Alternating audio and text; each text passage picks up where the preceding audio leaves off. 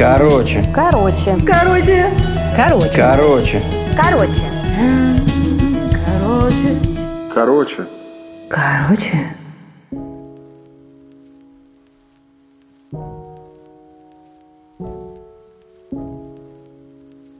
У меня был парень. Мы встречались, когда нам было 15. Мы из одного города. Мы были такой красивой парой. Он был, конечно, очень симпатичный. Что еще нужно в 15? А еще такой веселый, добрый и очень нежный.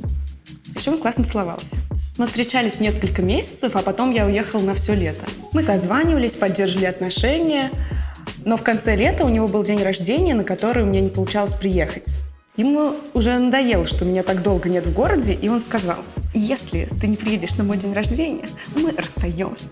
Я, наверное, уже слишком увлеклась своими поездками, и вообще мне не понравилась постановка вопроса. Я сказала, что ж, решение твое. И мы расстались.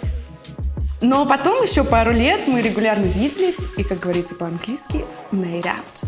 В конце школы я наконец-то согласилась снова с ним встречаться, но на следующий день влюбилась в другого парня. Он сказал, что меня nенавидит. Но потом мы снова made up. Еще несколько раз.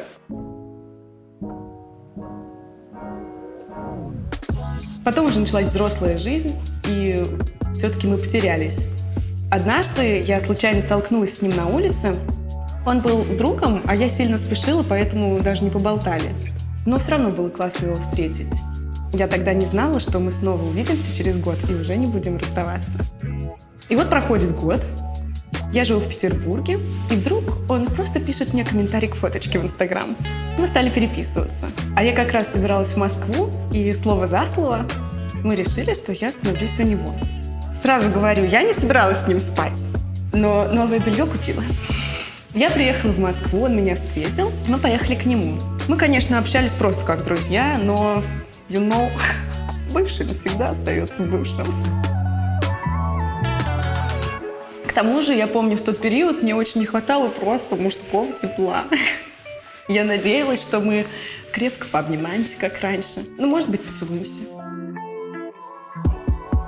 Вечером в ванной я на всякий случай подготовилась ко всему. Я даже помню, что сделала педикюр, потому что заранее не успела.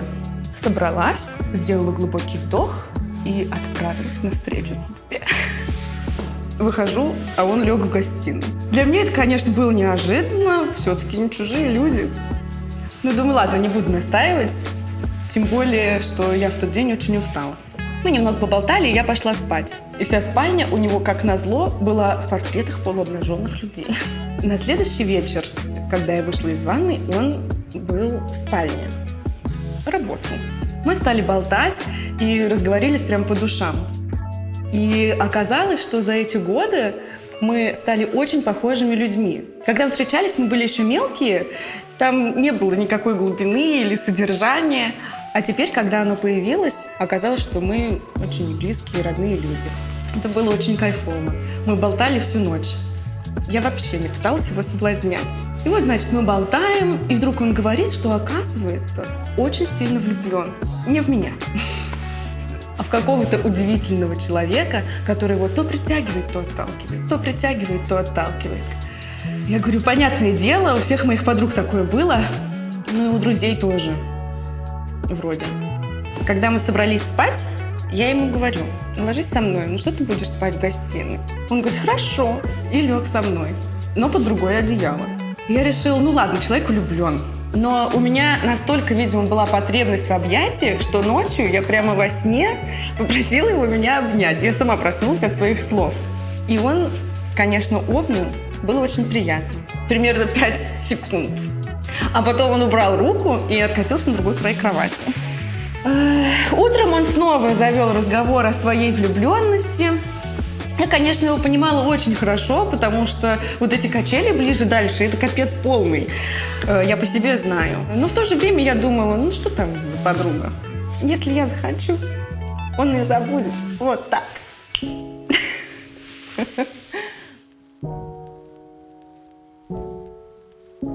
И я, значит, слушаю его, а сама в этих мыслях.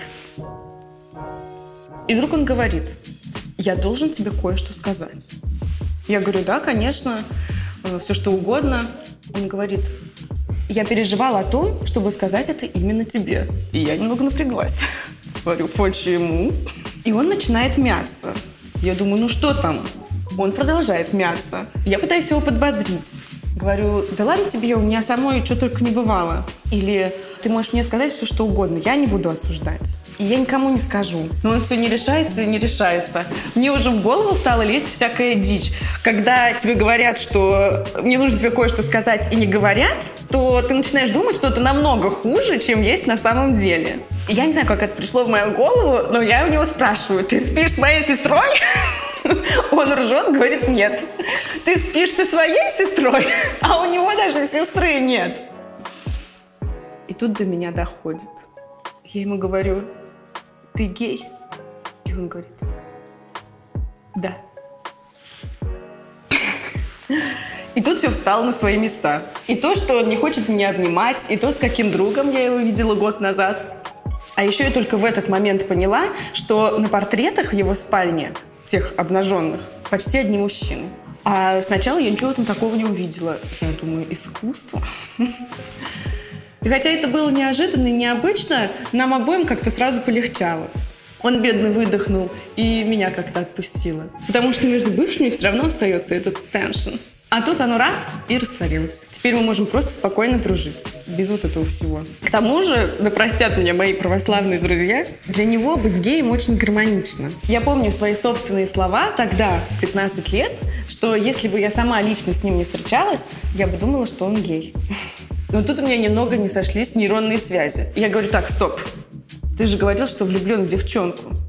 А он говорит, нет, я говорил, что влюблен в человека. Хитро.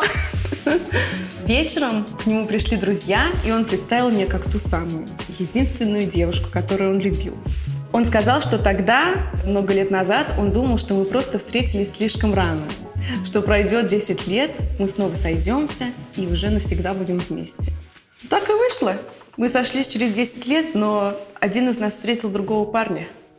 И это была не я. Короче,